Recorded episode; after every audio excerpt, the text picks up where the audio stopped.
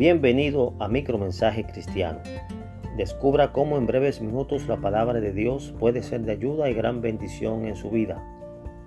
En esta oportunidad hemos preparado el tema Todo acerca del pecado. El pecado es una palabra que muchas personas no quisiera que se la mencionen, principalmente en alusión cuando se comete. Vamos a ver qué es pecado entonces. ¿Por qué la gente lo evita tanto? Fallar, apartarse de la norma establecida, no cumplir con lo esperado, son algunas ideas del significado de la palabra pecado. Ahora bien, en la Biblia se designa para indicar todo aquello que no satisface a Dios en su santa perfección. Se usan diferentes términos o conceptos para referirse a Él. Por ejemplo, transgredir en el Salmo 32.15, infracción en 1 de Juan capítulo 3 versículo 4, rebelión, primer libro de Samuel capítulo 15 versículo 23. Y así encontramos otros tantos más. Pero para que tengan la idea, transgresión, infracción, rebelión, romper la norma, fallar, todo eso indica por dónde andamos eh, cuando nos referimos a pecado. Y como dije, en la Biblia se designa para indicar todo aquello que no satisface a Dios en su santa perfección. ¿Quiénes fueron los primeros en pecar?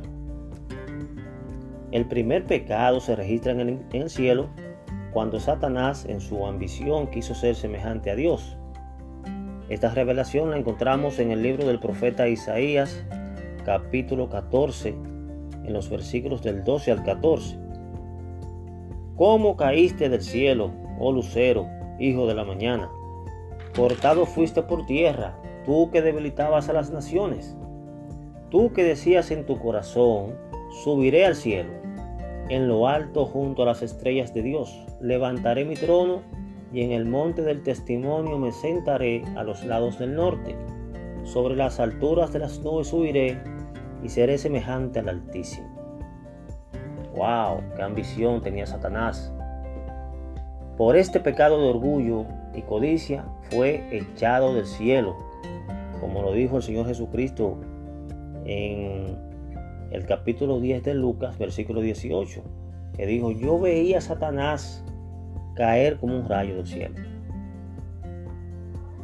El segundo pecado se registra aquí en la tierra. Lo vemos en Génesis capítulo 3 en el jardín del Edén. Un poco antes, en el capítulo 2, Dios le había prohibido a Adán comer del árbol de la ciencia del bien y del mal.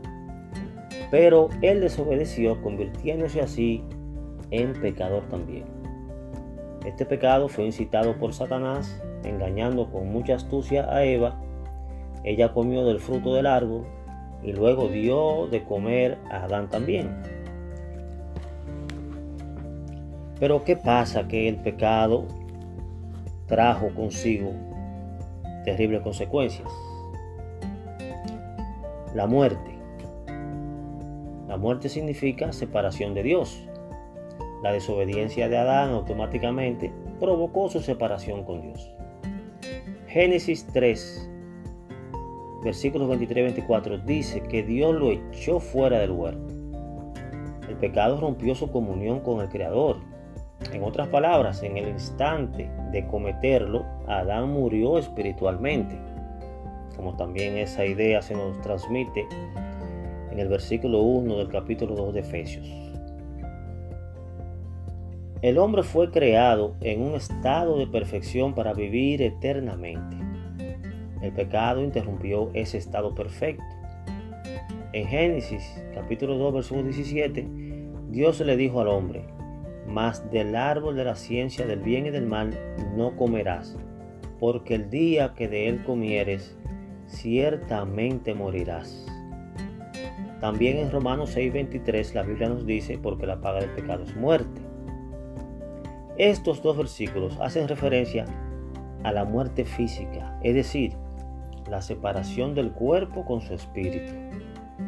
Para un mejor entendimiento de esta idea, vamos a conectar otros dos versículos.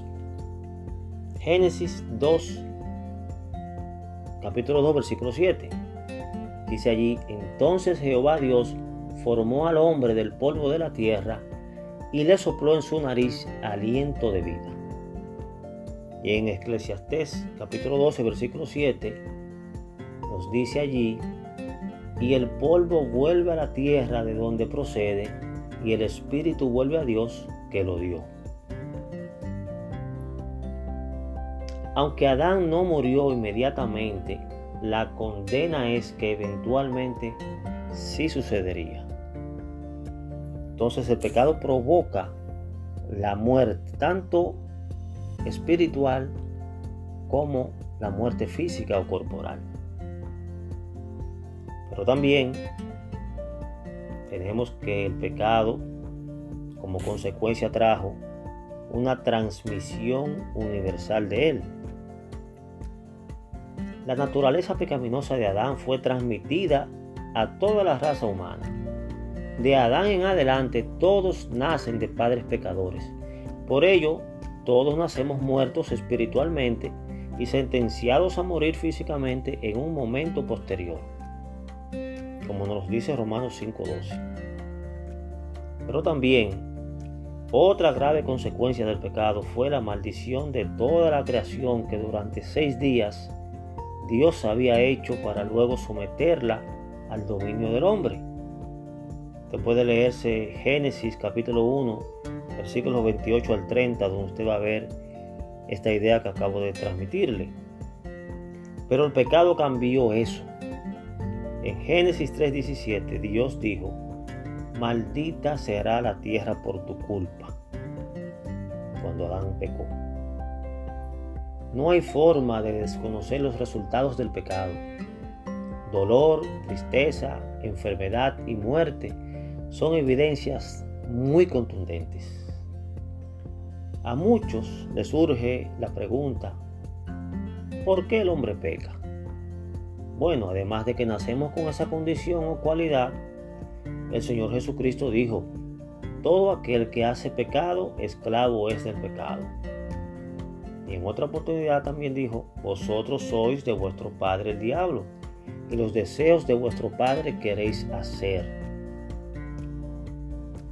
También la palabra de Dios nos registra en Mateo 7:21 que el Señor Jesucristo dijo, de dentro del corazón de los hombres salen los malos pensamientos, los adulterios, las fornicaciones, los homicidios.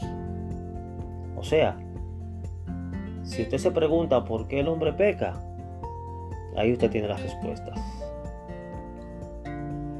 Pero hay un hecho que no podemos pasar por alto. Y es que tanto el primer caso en el cielo como el segundo caso en la tierra, el pecado cometido produjo una misma respuesta.